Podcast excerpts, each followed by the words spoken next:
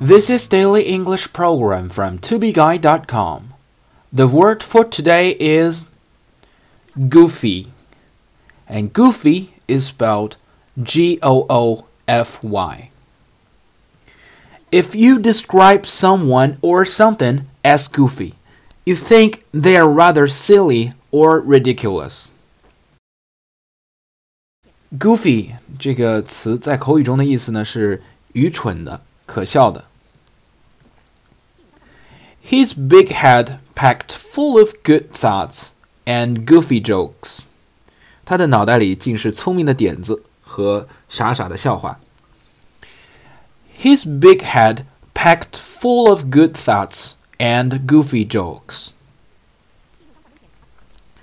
I've learned that no matter how serious your life requires you to be, everyone needs a friend to act goofy with.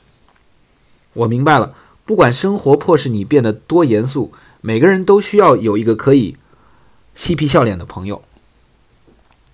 I've learned that no matter how serious your life requires you to be, everyone needs a friend to act goofy with.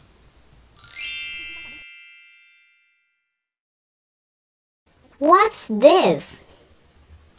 His name is Goofy And actually he is one of the characters in Walt Disney's cartoon. 看过迪士尼动画片《米老鼠和唐老鸭》的朋友呢，都知道米老鼠有一个好朋友，它的名字呢叫高飞，是一条狗，就是这一条狗。高飞的英文名字呢就是 Goofy。高飞呢是一个和蔼的傻大个儿，大大咧咧，性格非常随和，也是米奇忠实的伙伴。有点笨，办事总是丢三落四，甚至有的时候呢把好事儿给搞砸。所以我们知道，Goofy 作为他的名字来说呢，真的是实至名归。For more video series of my show, please check out my website at tubeguy.com or follow us on WeChat.